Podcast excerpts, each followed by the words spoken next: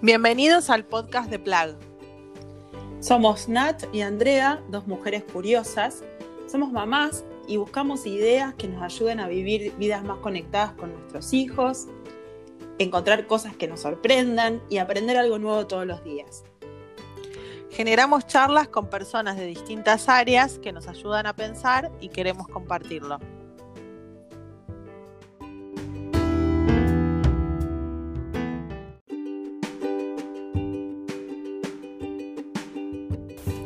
Hoy hablamos con Marcela Herrero.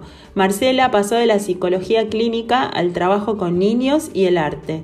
Es co-creadora de Vigolates de Chocote, una compañía teatral y musical formada por integrantes con distintas preparaciones, pero con una visión muy compartida de la música, los niños y el juego.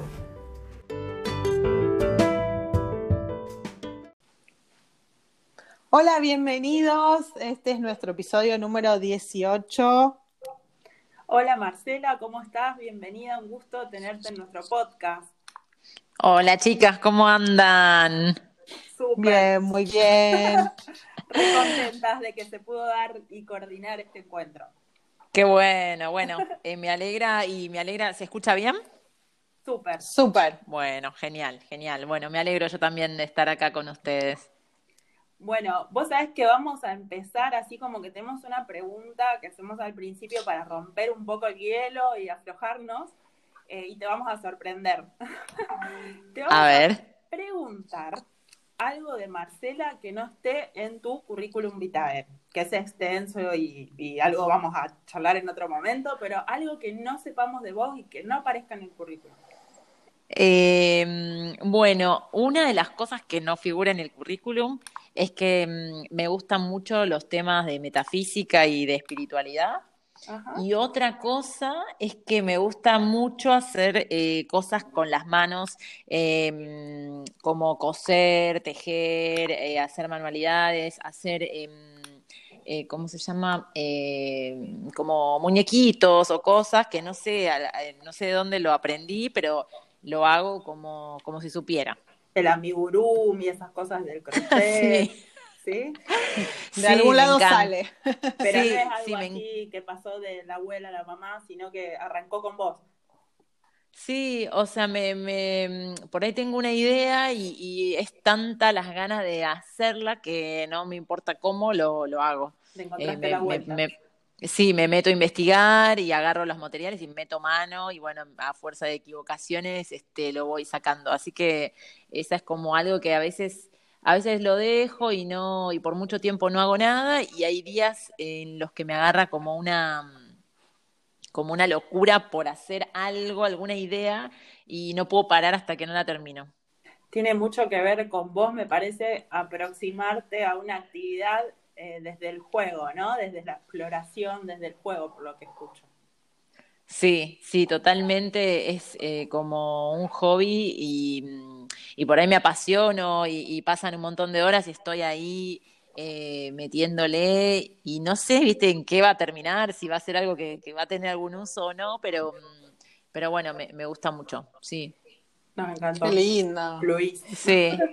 Ah, sí. Bueno, eso se nota un montón en toda la creatividad que ustedes tienen en, la banda, ¿no? Ah, uno de los, de los hits eh, de Vigolates es Déjame jugar. Sí. Eh, y es como un, niño, ¿no? Hablándole a un papá, como poniendo en palabras muchas cosas que los chicos seguramente todavía no pueden expresar con, con claridad. Eh, y bueno, no sé, por lo menos a mí me, toca una fibra muy, muy especial esa canción. ¿Cómo, ¿Cómo surgió? ¿Nos contás un poquito? Bueno, Déjame jugar em, surgió originariamente, la escribió Patricio, que bueno, eh, eh, fue, fue integrante de Vigolates y de alguna manera sigue siendo, pero bueno, ya no está más en el grupo. Y bueno, lo que me acuerdo es que mm, nosotros nos juntábamos a, ensayar y a crear en una, en una terraza y, llega él con la canción y, empieza a tocar y, nos, y era como una, una belleza, era como, es perfecta, es esto, es lo que, digamos, se fue convirtiendo en, como en el himno o en lo que queríamos eh, transmitir y contar. Y bueno, esa canción nos acompañó en, muchos este, espectáculos porque la, como la gente le gustaba, la íbamos como trasladando eh, a distintas obras eh, de teatro que después fuimos haciendo y, siempre estaba porque, bueno, por eso, porque tienen que ver mucho con, la propuesta de Vigolates, este, así que bueno, nada, sí, está ahí muy, muy presente. Qué lindo. Marce, un poquito es así como, ahí es un niño que le habla, como decía Nati, a, su, a sus papás. ¿no? Eh, y un poquito no es como que los adultos, bueno, ustedes en la experiencia que tienen también con familias, con papás, eh, les pedimos un poquito a los chicos que nos dejen jugar o, ellos nos invitan a jugar de alguna manera. Sí, es un poco como encontrar el, punto de, unión entre, entre los grandes y, los chicos, em, que a veces no es tan fácil, ¿no? Porque la canción, cuando la empezamos a cantar y a descubrir, no éramos padres, ninguno, y ni madres, y entonces, este, bueno, tenía como nada, nos parecía recopado, pero después nos dimos cuenta de que a veces no es tan fácil eh, sentarse a jugar en el piso. Este, bueno, y en cuarentena, este, nada, también tuvimos que pasar por, por, por una... Mega desafío. Eh, recontra. Este, pero sí, eh, lo que fuimos viendo también es que, hay que reencontrarse con el juego, ¿no? Desde, desde el lugar de adultos, porque mm, porque a veces creemos que, jugar es aburrirnos o estar como, bueno, haciéndole el aguante, y nos olvidamos de, lo, poderoso y lo, grato que es jugar realmente, ¿no? Que, tiene que ver con, con, vivir eh, mucha libertad, ¿no? El juego es, es terriblemente liberador para grandes y para chicos, y a veces este, nos quedamos como muy, eh, no, no puedo, ahora no, eh, y en realidad a veces esas invitaciones que nos hacen nuestros hijos eh, se pueden aprovechar, ¿no? Si, empezamos a conectar con, bueno, eso, a, que, a lo que jugábamos, a lo que, nos, lo que nos gustaba cuando éramos chicos y cómo disfrutábamos. Para mí tiene que ver mucho también con el crear el juego, ¿no? Con, dejar un poco la creatividad ahí que se meta entre, en mi caso, entre mi hija y yo, y, nos y yo me sorprenda de ella y ella se sorprenda de mí. ¿no? Cada una aportando algo y, bueno, y sí, es un poco, sí, que juguemos todos. Sí, un poco menos arreglado, sí. Tal cual. Eso se nota mucho en los, en los shows que ustedes usan con mucho como una herramienta para involucrar a los, a los papás en, los talleres, en los shows, que tanto que nos hacemos más fanáticos los papás que los chicos de la, banda.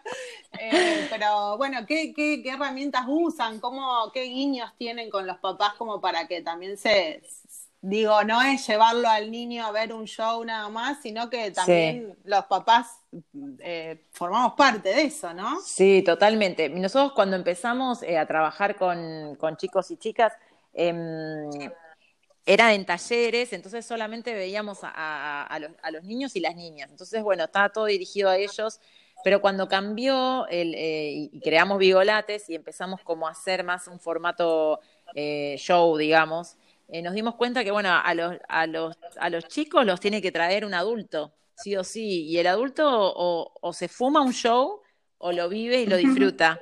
Y entonces veíamos que, que muchas de las cosas que hacíamos también eh, les empezábamos a dirigir, ¿no? Guiños o, o bueno, incluso esto que nos pasa a nosotros, que es divertirnos entre nosotros, se vuelve un poco contagioso y, y cada vez lo empezamos como a incorporar más, esto de que cuando viene, viene una familia. ¿No? Eh, o viene un adulto y viene un niño, porque no, no están solos los chicos con nosotros en el teatro. Entonces empezamos como a tener esta mirada además de, eso, ¿no? Adultos y niños y que se rían los dos de lo mismo. Eh, o que disfruten de la canción, porque la canción no dice siempre pi, pi, pi, sino que dice, tiene una letra y cuenta una historia y pasan cosas graciosas. Entonces, bueno, eso fue, es la propuesta de Vigolates de integrar en un mismo disfrute a los chicos y a los grandes. Genial, incluso todas las canciones eh, tienen temas que en general ayudan a los chicos a resolver algunas cuestiones y obviamente también nos dan una herramienta a los papás, como, no sé, el miedo a los monstruos, la hora de dormir, eh, o sea que, eh, ¿cómo, ¿cómo, trabajan con la, la, elección de esos temas? Porque obviamente me imagino que conocen las problemáticas de los padres con los chicos. Sí, un poco nos sale, a ver, nos sale medio natural, ¿no? Eh, pero, por ejemplo, en el caso de, Monstruo, ahora que lo nombraste, yo me acuerdo cuando nació esa canción, eh, era como, ay, pero ¿por qué estamos cantando de los monstruos? Y, un poco era también vernos, eh, teníamos muchos miedos nosotros también, ¿no? Era como que íbamos a empezar a hacer algo y no teníamos, por ejemplo, en mi caso yo venía a hacer talleres, pero no me había parado nunca en un escenario y era como que, podíamos ver que mientras cantábamos a los chicos, también nos cantábamos a nosotros, porque mm, nosotros, los, adultos también tenemos monstruos, tenemos miedo, tenemos eh, un montón de cuestiones que, mm, también vamos resolviendo, a veces jugando, a veces, eh, pero bueno, es un poco como que que sí, nosotros también estamos ahí involucrados, ¿no? Este, en los temas que cantamos eh, hablan también de nosotros, ¿no? ¿no? es que estamos como tan alejados y, hablamos de un tema exterior que estamos viendo por fuera, sino que es como que es como un poco lo mismo, eh, digamos, muchas canciones nacen de, nacieron de experiencias reales que tuvimos. Eh, me pone alegre, por ejemplo, estábamos todos en una combi llegando a un pueblo donde íbamos a hacer un, un recital y empezamos a, eh, salió esa frase, estoy acá y me, pone alegre, mira el cartel que dice bienvenidos, me pone alegre, y empezamos a, a medio en broma, y, bueno, sacamos la guitarra ahí, empezamos a decir me pone, y cualquier cosa que uno nombraba era me pone alegre, y, fue una canción que nació de ese estado de alegría y, de viajar y de lo que nos estaba pasando a nosotros ahí. Entonces, bueno, eh, eso, un poco las temáticas eh, tienen también mucho, mucho de nosotros, ¿no? De, lo que nos va pasando en la vida. A lo mejor, eh, bueno, eso hace también que sea auténtico, digamos, y que haya una conexión rápida con los chicos, con los grandes. Eh, y lo que te quería preguntar, también sé que tenés formación de psicología, de teatro, y esto que, que nos da por ahí los roles, el juego, eh, para hablar de estos temas, ¿no? ¿Cómo, cómo son los talleres? ¿Cómo, trabajan? Eh, digamos, no hablemos del miedo, hablamos de los monstruos, cantamos, los representamos, digamos. Sí, mira, eh, en realidad tenemos em, todos los que los que formamos Vigolates tenemos algo muy em, intuitivo que tiene que ver con jugar y divertirnos mucho jugando. ¿Qué es lo que a ver, por ejemplo, yo en mi caso soy psicóloga y pensé que me iba a dedicar a la psicología clínica y en el medio empecé a hacer talleres de juego porque necesitaba trabajar y, después mi camino se transformó porque tuve que elegir entre un consultorio que me aburría o un taller donde me, se me pasaba cualquier problema que tuviera, se me pasaba durante dos horas porque yo estaba ahí jugando. Mm, y, entonces es como que más allá de nuestras formaciones, que cada uno tiene, bueno, una formación distinta, eh, hay algo en común que tiene que ver con el ponernos a jugar y con mucha entrega, ¿no? Y, realmente disfrutarlo. Em, y entonces, eh, bueno, me perdí un poco de la pregunta. No importa, pero, pero bueno. Me engancha ahí. Pero, pero me ahí con lo último. los chicos eh, me, quedó dando vueltas eso que decías, cuando estamos con la actitud, bueno, dale, te hago el aguante jugando. Eh, los chicos se dan cuenta, ¿no? Sí, totalmente, totalmente. Y además, este, nosotros la pasamos, la, pasamos mal. Yo, yo mal nosotros. Sí, ni hablar. Yo, yo, a ver, me encanta jugar, pero lo que mm, trato de transmitir es que no me gusta jugar a cualquier cosa. Entonces, a veces también el juego tiene algo de autoconocimiento, ¿no? Porque hay gente que por ahí solo juega juegos de mesa, a mí un juego de mesa me aburre inicialmente, entonces em, yo sé que yo como más o menos voy, sé por dónde tengo que ir y qué cosas me, me, gustan a la hora de jugar, porque no es jugar y a todos nos gusta jugar a lo mismo o todos le encontramos la misma beta a las mismas cosas. Entonces, bueno, eh, con mi hija me pasa un montón. Yo en mi casa tengo que jugar con mi hija y realmente a veces pongo 20.000 barreras, 20.000, porque no, no quiero no, y tampoco quiero jugar sin ganas. Y a veces es, este, bueno, es como eh, eh, eh, poder hacer ese lugar medio interior, ¿no? donde, donde realmente pueda conectar con un juego que sea auténtico, porque si no es esto que te digo, de hacer el aguante, de bueno, muevo el muñequito, hago, bueno, este, y otras veces es, bueno, a ver, dale, vamos a hacer eh, noche de chicas, eh, hoy qué querés, bueno, quiero hacer una fiesta, y, y uno por ahí dice, una fiesta, o sea, en cuarentena, una fiesta, vos y yo en casa, ¿qué fiesta? Y, y, eso después se empieza a transformar porque si uno le da un poco de, si, uno le suelta eh, un poco la soga a la creatividad, empiezan a aparecer las ideas del otro y las de uno mismo y eso eh, es como que se empieza a enriquecer, ¿no? Entonces, bueno, hagamos pochoclo y después juguemos a que al baile de las estatuas. Y bueno, y dale, a ver, y probemos. Y, y bueno, y ahí cada uno como como que vas co-creando, co-creando y tiene un poco de los dos, entonces los dos las pasamos bien. Sí, exacto, sí. De hecho, bueno, Isa me recontra sorprende porque es, es re creativa y, cuando se engancha así en, un juego, en un juego en que no sabemos las reglas, porque medio que las estamos inventando, eh, me recontra sorprende. Este, porque bueno, porque qué sé yo, por ejemplo, el otro día que, hicimos esta fiesta y mm, estábamos las dos solas, ¿no? Y entonces era como, ¿y quién más va a venir a la fiesta? Y bueno, trajo todos los osos y dice, bueno, hagamos el juego, ponerle la cola al, unicornio. Y, viste, yo digo, oh, wow. Y entonces hizo un unicornio, pero no, pero pero yo digo, bueno. Pero mamá, a veces tenés que jugar a lo que a mí me gusta también. Sí, no, obvio, yo todo le decía que sí. Y terminó siendo un unicornio divino y, la, y era, fue muy gracioso porque era, el unicornio era re chiquito, la cola era gigante y me, me, me recontra divirtió ver su, crea, su forma, ¿no? De este poner la cola al unicornio, que yo me imaginaba un burro que tenía que ser gigante y que, bueno, en mi mente cómo tenía que ser el juego, y ella lo transformó a este unicornio que era súper divertido y gracioso, y jugamos a ponerle la cola al unicornio y nada, la pasamos re bien. Eh, así que bueno, nada. Sí. Qué lindo. Marce, contanos, eh, bueno, estamos en este contexto y es inevitable la, la pregunta, eh, cómo los está tratando la cuarentena, cómo se están mm. reinventando, cómo están conectando con el público con otro formato. Me sí, bueno, eh, para nosotros fue nada, esto, esto, ¿no? Una reinvención total, que al principio parecía una pared, ¿no? Parecía imposible. Eh, la, primera sensación, creo que fue, habrá sido un mes, fue de esto es imposible, busquemos otro, otros trabajos, digamos.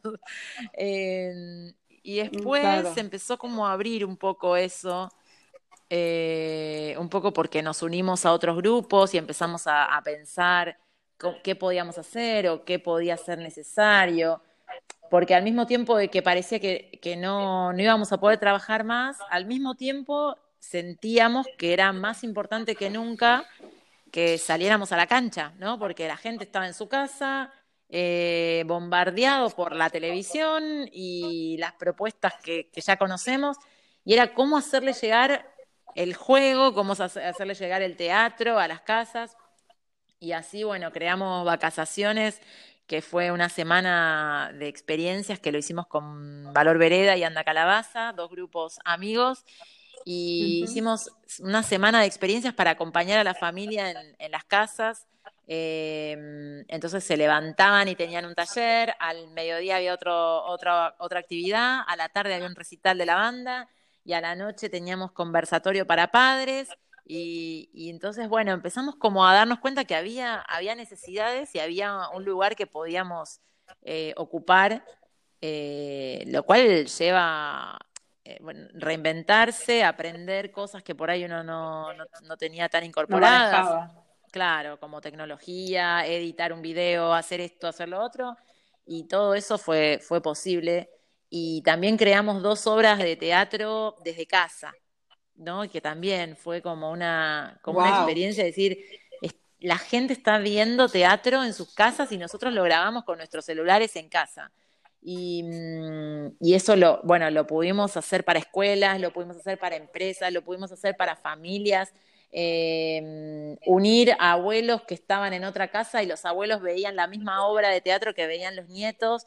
Y, y entonces, bueno, y, eh, se, se fue armando. Entonces, si te digo hoy, me parece que fue un desafío espectacular, que sigue siendo un desafío y que, y que vamos bien, que vamos bien. Buenísimo. Qué bueno. Eh, bueno, te, queremos hacer, tenemos tres preguntas cortitas.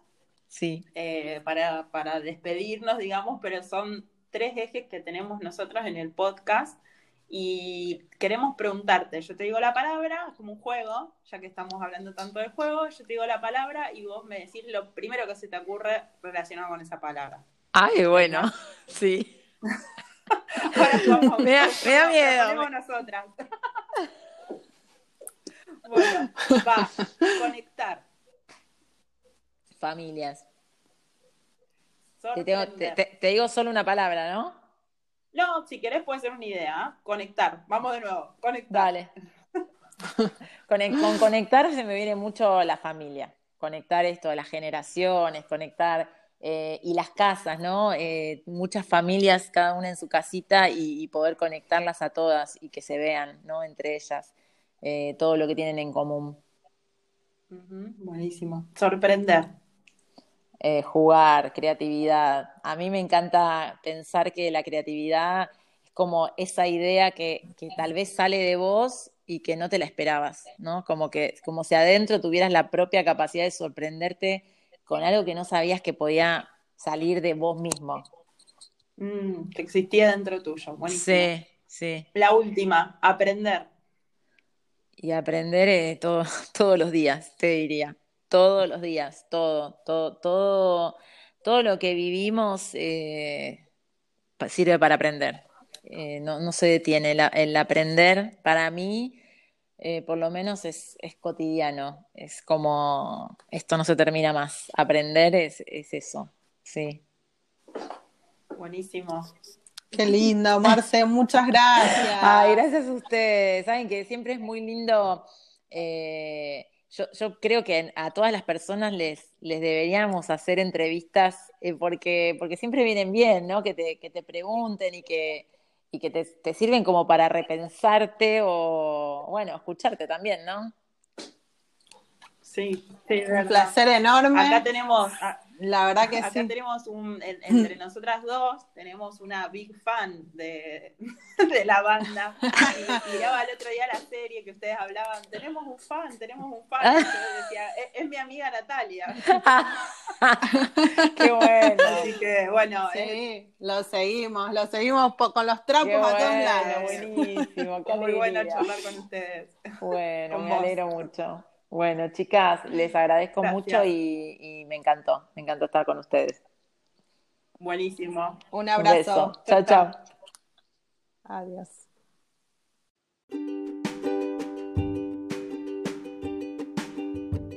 Para ver todo nuestro contenido y recomendaciones, nos podés seguir en redes. En Instagram y Facebook nos encontrás como Somos Plan.